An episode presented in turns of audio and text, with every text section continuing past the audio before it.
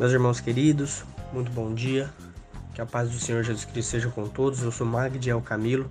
Eu tenho uma rápida e poderosa palavra de motivação para o seu coração. Eu queria falar um pouco sobre resiliência e o porquê que nós devemos ser resilientes. Afinal de contas, estamos falando de uma segunda-feira onde para muita gente é um terror. Por quê? Porque deixaram muitos débitos na sexta-feira, muitas coisas pendentes na sexta-feira. E agora chegou o dia de reenfrentar esses problemas, reiniciar a semana, começar tudo de novo. E para muitos isso é duro, mas eu vim falar para você, você não precisa se preocupar. Os problemas estão aí, tem que ser enfrentados, mas Jesus Cristo vai passar com você esses problemas compartilhe, partilhe os seus problemas com ele. Chama ele para resolver essas situações com você.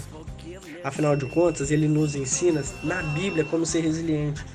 O que é ser resiliente? O que é resiliência? Resiliência é a capacidade de cada indivíduo de resolver os seus problemas. Ela está associada a isso.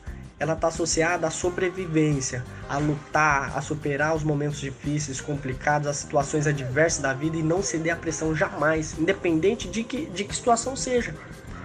Mas para muitas pessoas tem problemas complicados, difíceis e talvez você esteja dizendo, é, você está falando isso porque você não conhece os meus problemas.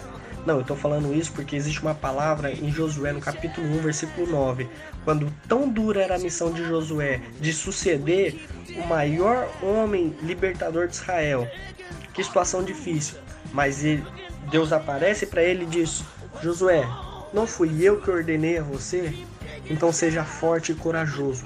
Não se apavore, nem desanime, pois eu, o Senhor seu Deus, estarei com você por onde quer que você andar.